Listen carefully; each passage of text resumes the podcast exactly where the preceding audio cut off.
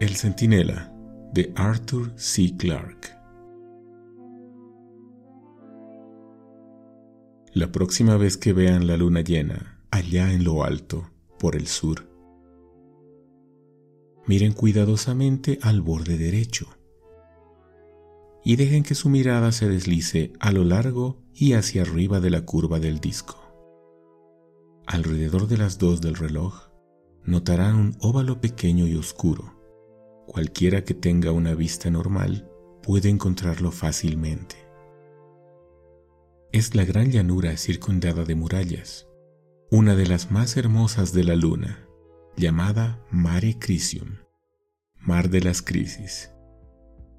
De unos 500 kilómetros de diámetro y casi completamente rodeada de un anillo de espléndidas montañas. No había sido nunca explorada hasta que entramos en ella a finales del verano de 1966. Nuestra expedición era importante. Teníamos dos cargueros pesados que habían llevado en vuelo nuestros suministros desde la principal base lunar de Mare Serenitatis, a 800 kilómetros de distancia. Había también tres pequeños cohetes destinados al transporte a corta distancia, por regiones que no podían ser cruzadas por nuestros vehículos de superficie. Afortunadamente, la mayor parte del Mare Crisium es muy llana. No hay ninguna de las grandes grietas tan corrientes y tan peligrosas en otras partes, y muy pocos cráteres o montañas de tamaño apreciable, por lo que podíamos juzgar nuestros poderosos tractores oruga no tendrían dificultad en llevarnos a donde quisiésemos. Yo era geólogo o selenólogo, si queremos sonar pedantes, al mando de un grupo que exploraba la región meridional del mare. En una semana habíamos cruzado 100 de sus millas, bordeando las faldas de las montañas de lo que antes había sido el antiguo mar hace unos mil millones de años. Cuando la vida comenzaba sobre la Tierra, estaba ya muriendo aquí. Las aguas se iban retirando a lo largo de aquellos fantásticos acantilados, retirándose hacia el vacío corazón de la luna.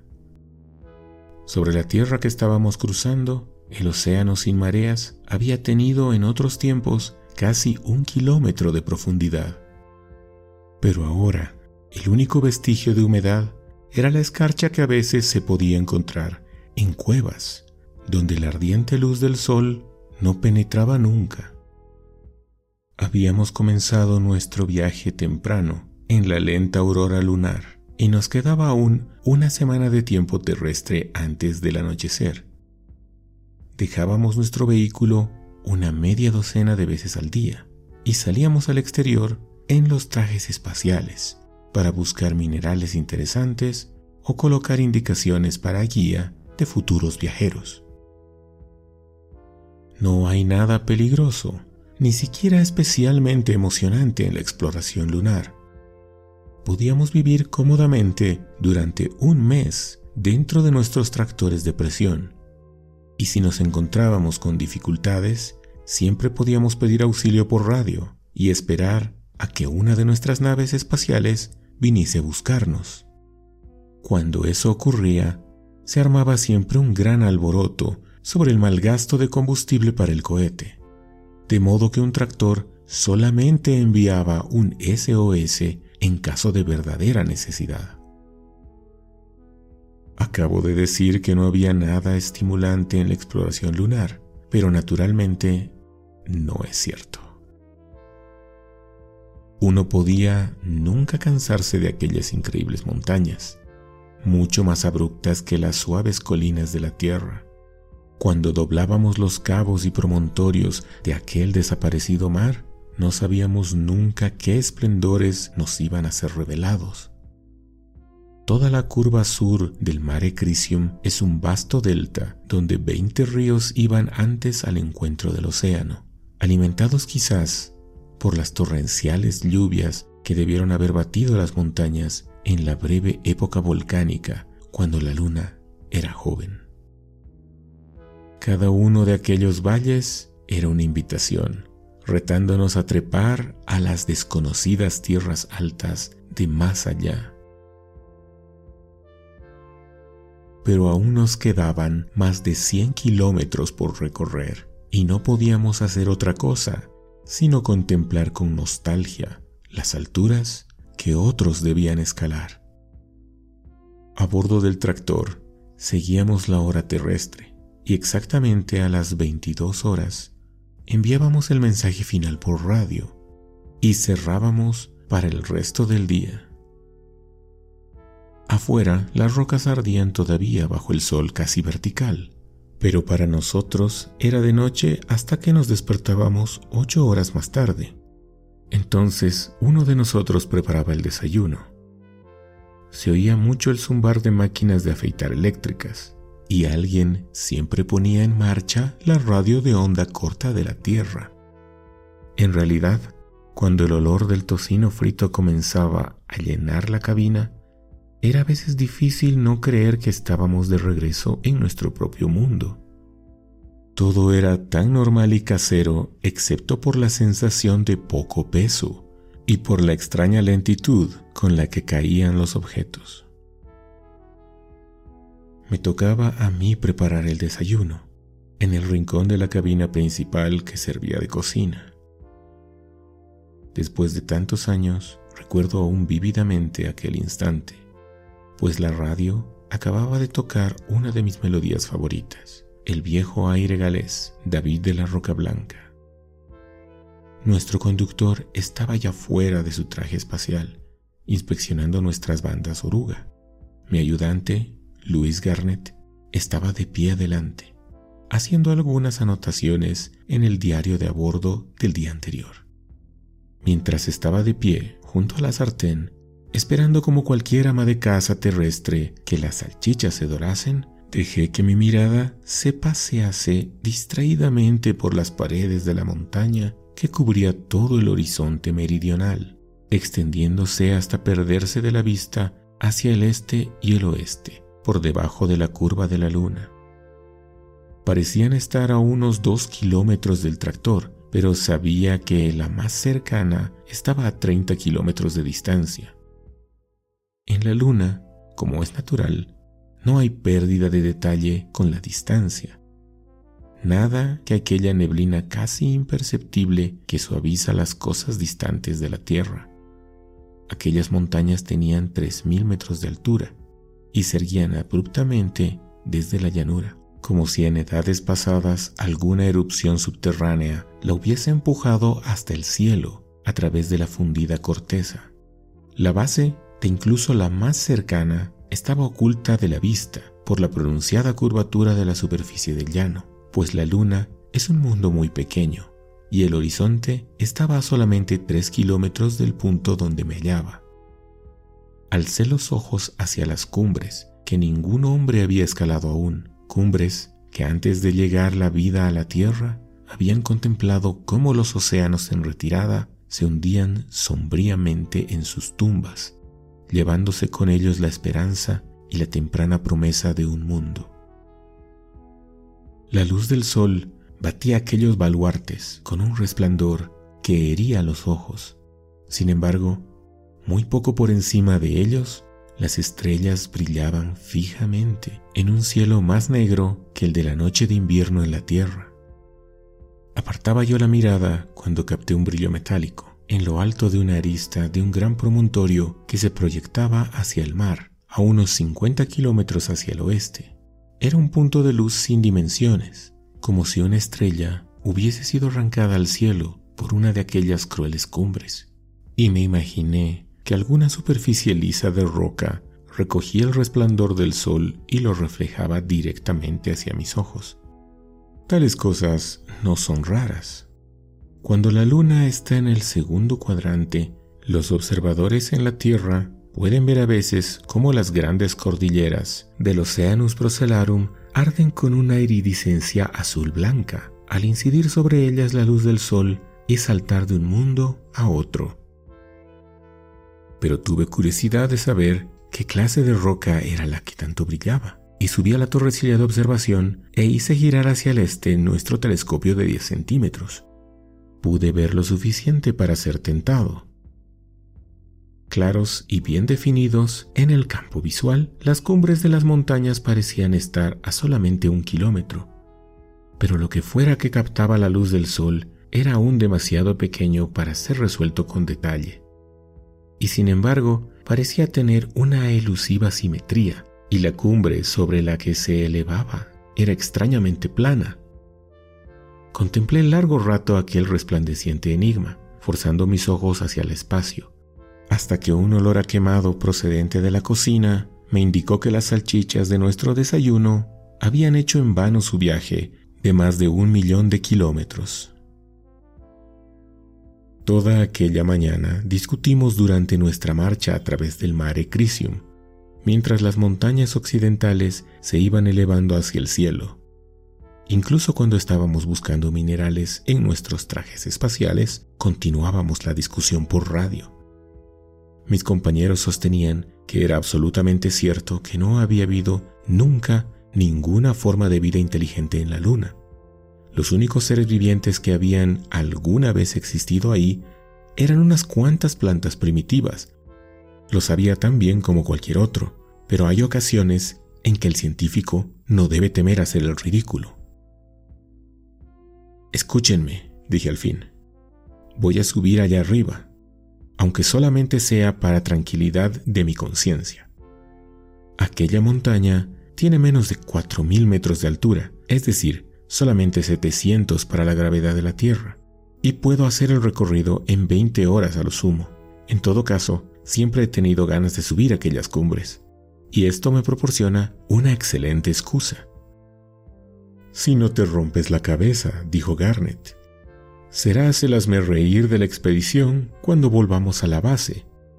Desde ahora en adelante, aquella montaña probablemente se llamará la locura de Wilson. No me romperé la cabeza, dije firmemente. ¿Quién fue el primero en ascender a Pico y a Helicon? ¿Pero no eras bastante más joven en aquellos tiempos? preguntó suavemente Luis. Eso es otra razón más para ir.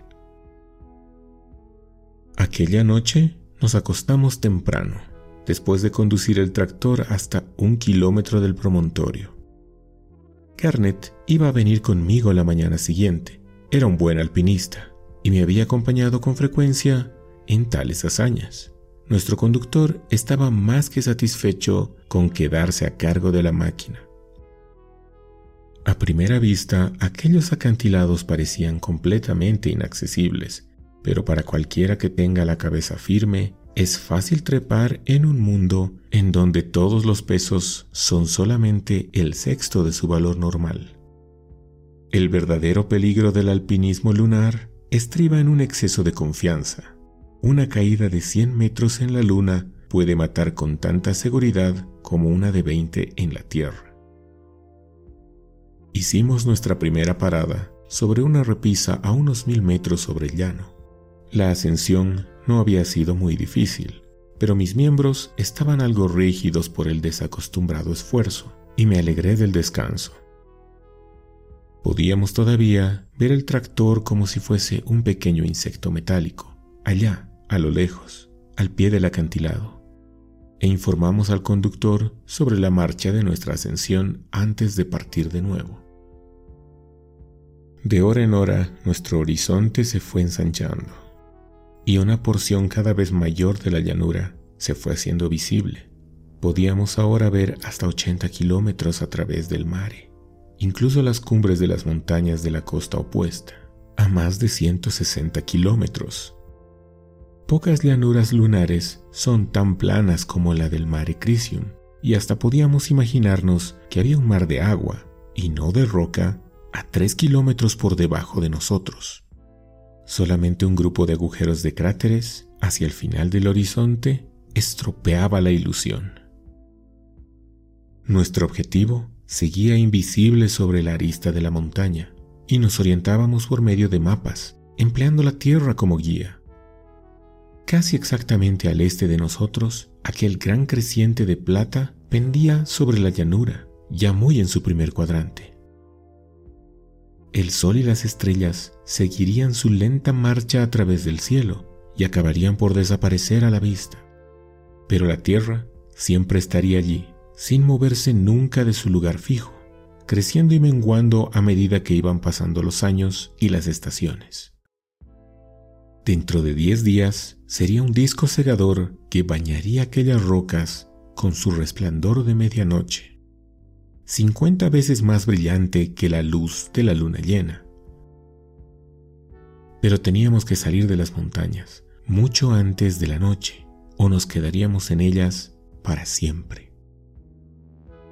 En el interior de nuestros trajes estábamos confortablemente frescos, pues las unidades de refrigeración combatían al feroz sol y extinguían el calor corporal de nuestros esfuerzos. Rara vez nos hablábamos, salvo para comunicarnos instrucciones de escalada y para discutir nuestro mejor plan de ascensión. No sé lo que pensaba Garnet, probablemente que aquella era la aventura más descabellada en que se había metido en su vida. Yo casi estaba de acuerdo con él, pero el gozo de la ascensión, el saber que ningún hombre había pasado antes por allí y la sensación vivificadora ante el paisaje me proporcionaba toda la recompensa que necesitaba. No creo haberme sentido especialmente agitado cuando vi frente a nosotros la pared de roca que había antes inspeccionado a través del telescopio, desde una distancia de 50 kilómetros. Se hacía llana a unos 20 metros sobre nuestras cabezas, y allí, sobre la meseta, estaba lo que me había traído a través de todos aquellos desolados yermos. Casi, con seguridad, no sería sino una roca astillada hacia siglos por un meteoro en su caída, con sus planos de escinción nuevos y brillantes en aquel incorruptible e inalterable silencio. No había en la roca donde asirse con las manos, y tuvimos que emplear un pitón. Mis cansados brazos parecieron recobrar nuevas fuerzas cuando hice girar sobre mi cabeza el ancla metálica de tres dientes y la lancé en dirección a las estrellas. La primera vez no agarró y volvió cayendo lentamente cuando tiramos de la cuerda. Al tercer intento, los tres dientes se fijaron fuertemente y no pudimos arrancarlos aunado nuestros esfuerzos.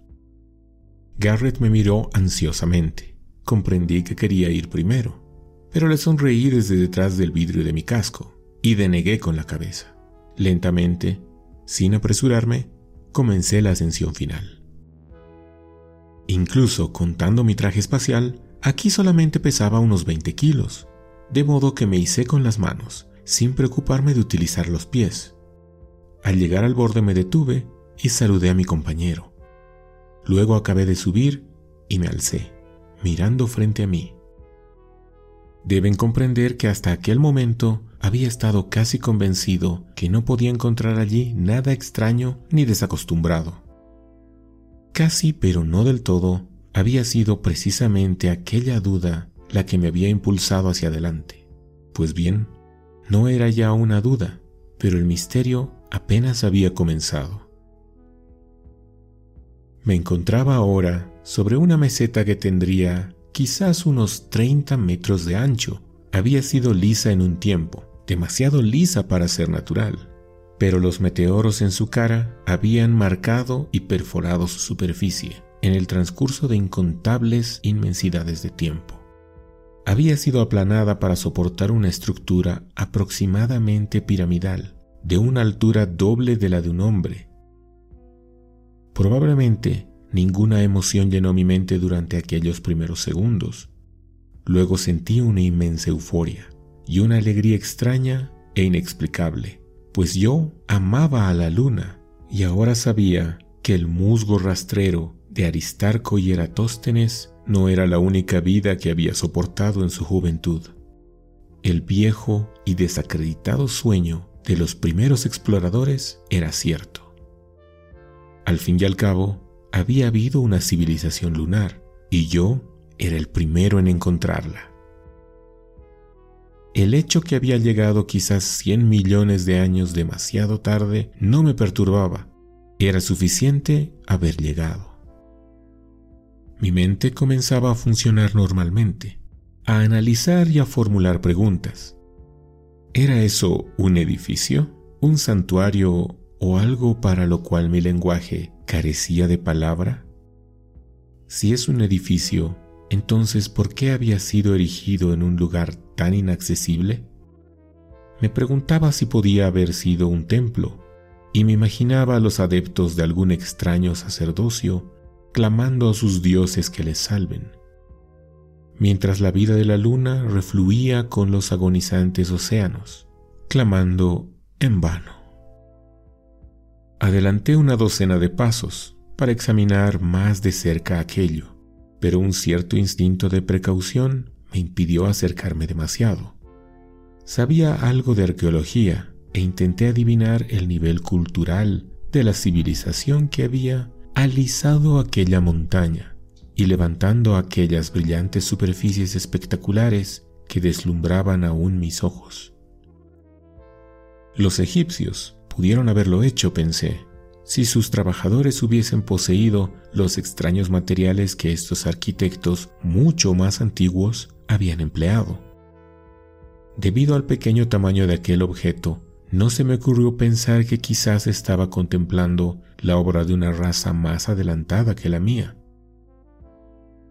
La idea de que la luna había poseído alguna inteligencia era aún demasiado inusitada para ser asimilada y mi orgullo no me permitía dar el último y humillante salto. Y entonces observé algo que me produjo un escalofrío por el cuero cabelludo y la espina dorsal. Algo tan trivial e inocente que muchos ni siquiera lo hubiesen notado. Ya he dicho que la meseta presentaba cicatrices de meteoros estaba también cubierta por algunos centímetros del polvo cósmico que está siempre filtrándose sobre la superficie de todos los mundos donde no hay vientos que lo perturben. Y sin embargo, el polvo y las marcas de los meteoros terminaban abruptamente, en un círculo que incluía a la pequeña pirámide, como si una barrera invisible la protegiese de los estragos del tiempo y del lento pero incesante bombardeo del espacio. Algo gritaba en mis auriculares y me di cuenta que Garnet me había estado llamando desde hacía ya algún tiempo. Me dirigí vacilante hacia el borde del acantilado y le señalé para que viniese a unirse conmigo, pues no osaba hablar. Luego volví al círculo señalado por el polvo, recogí un fragmento de roca y lo arrojé suavemente hacia el brillante enigma. No me hubiese sorprendido si el guijarro hubiese desaparecido en aquella barrera invisible, pero pareció tocar una superficie lisa y resbalar suavemente hasta el suelo. Supe entonces que estaba contemplando algo que no tenía equivalente en la antigüedad de mi propia raza. Aquello no era un edificio, sino una máquina que se había protegido con fuerzas que habían desafiado a la eternidad. Aquellas fuerzas cualesquiera que fuesen, operaban aún, y quizá me había acercado ya demasiado. Pensé en todas las radiaciones que el hombre había capturado y dominado durante el pasado siglo. Podía muy bien ser que estuviese tan irrevocablemente condenado como si hubiese entrado en el aura silenciosa y mortífera de una pila atómica sin protección. Recuerdo que entonces me volví hacia Garnet quien se me había reunido y estaba de pie e inmóvil a mi lado. Parecía haberse olvidado de mí, de modo que no le perturbé, sino que me dirigí hacia el borde del acantilado, esforzándome por ordenar mis pensamientos. Allá abajo estaba el Mare Crisium, extraño y misterioso para la mayoría de los hombres, pero tranquilizadoramente familiar para mí. Levanté los ojos hacia la media tierra yaciente en su cuna de estrellas, y me pregunté qué habrían cubierto sus nubes cuando esos desconocidos constructores habían terminado su trabajo. ¿Era la jungla llena de vapores del carbonífero la desolada costa sobre la cual debían trepar los primeros anfibios para conquistar la Tierra, o antes aún, la larga soledad precursora de la llegada de la vida? No me pregunten por qué no adiviné antes la verdad, la verdad que ahora parece tan obvia. En la primera exaltación de mi descubrimiento, había asumido sin titubear que aquella aparición cristalina había sido construida por alguna raza perteneciente al remoto pasado de la luna, pero de repente y con avasalladora fuerza, se hizo en mí la certeza de que ésta era tan extranjera a la luna como yo mismo. En 20 años no habíamos encontrado otros vestigios de vida, sino unas cuantas plantas degeneradas.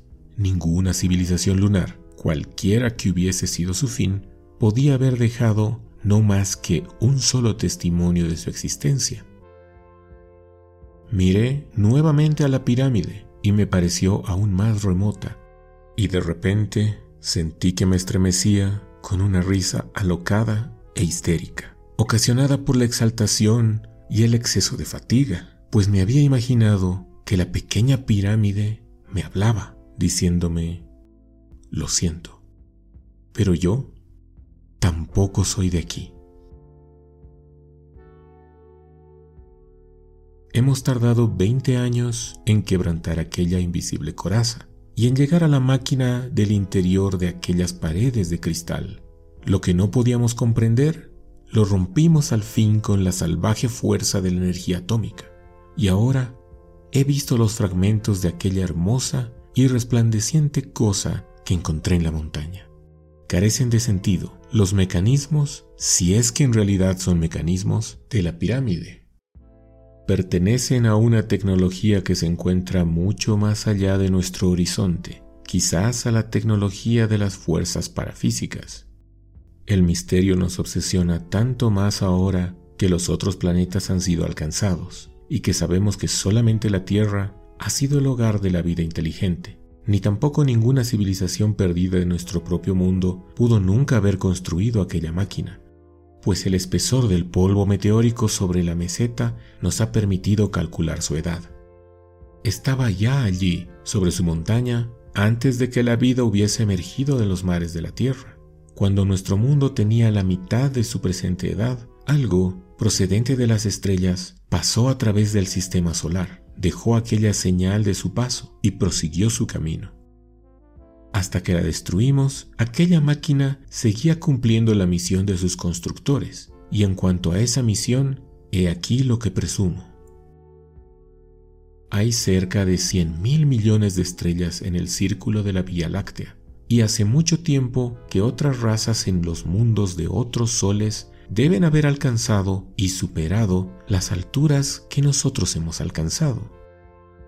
Piensen en tales civilizaciones lejanas en el tiempo, en el resplandor mortecino que siguió a la creación, dueñas de un universo tan joven que la vida había llegado solamente a un puñado de mundos. De ellas hubiese sido una soledad que no podemos imaginarnos, la soledad de dioses que buscan a través del infinito y que no encuentran a nadie con quien compartir sus pensamientos debieron haber estado buscando por los racimos de estrellas del modo que nosotros rebuscamos por entre los planetas. Debía haber mundos por todas partes, pero debían estar vacíos o poblados de cosas rastreras y sin mente. Tal era nuestra propia Tierra, con el humo de sus grandes volcanes que manchaba aún el cielo, cuando aquella primera nave de los pueblos de la aurora llegó desde los abismos de más allá de Plutón pasó los helados mundos externos sabiendo que la vida no podía desempeñar parte alguna de sus destinos. Se detuvo entre los planetas interiores, calentándose al calor del sol y esperando a que comenzasen sus historias. Aquellos vagabundos debieron haber contemplado la Tierra, que giraba en la estrecha zona entre el hielo y el fuego, y debieron adivinar que era el favorito entre los hijos del sol. Aquí habría inteligencia, pero tenían incontables estrellas delante de sí y quizás nunca más volviesen por aquí. Y así fue que dejaron un centinela, uno de millones que han dispersado por todo el universo, para que vigilen los mundos con promesa de vida. Era un faro que a través de las edades ha venido señalando pacientemente el hecho que nadie lo había descubierto. Quizá comprenderán por qué fue colocada aquella pirámide de cristal sobre la luna en lugar de sobre la Tierra. A sus constructores no les interesaban las razas que estaban aún luchando por salir del salvajismo. Solamente les interesaría nuestra civilización si demostrábamos nuestra aptitud para sobrevivir, cruzando el espacio y escapándonos así de nuestra cuna, la Tierra. Ese es el reto con el que todas las razas inteligentes tienen que enfrentarse, más tarde o más temprano. Es un reto doble, pues depende a su vez de la conquista de la energía atómica y de la última elección entre la vida y la muerte. Una vez que hubiésemos superado aquella crisis, sería solamente cuestión de tiempo el que encontrásemos la pirámide y la abriésemos. Ahora habrán cesado sus señales, y aquellos cuyo deber sea este estarán dirigiendo sus mentes hacia la tierra. Quizá deseen ayudar a nuestra joven civilización, pero deben ser muy, muy viejos, y los viejos tienen con frecuencia una envidia loca de los jóvenes. No puedo nunca mirar la Vía Láctea sin preguntarme de cuál de aquellas compactas nubes de estrellas vendrán los emisarios. Si me permiten un símil tan prosaico, diré que hemos roto el cristal de la alarma de bomberos y no nos queda más que hacer sino esperar. Y no creo que tengamos que esperar mucho.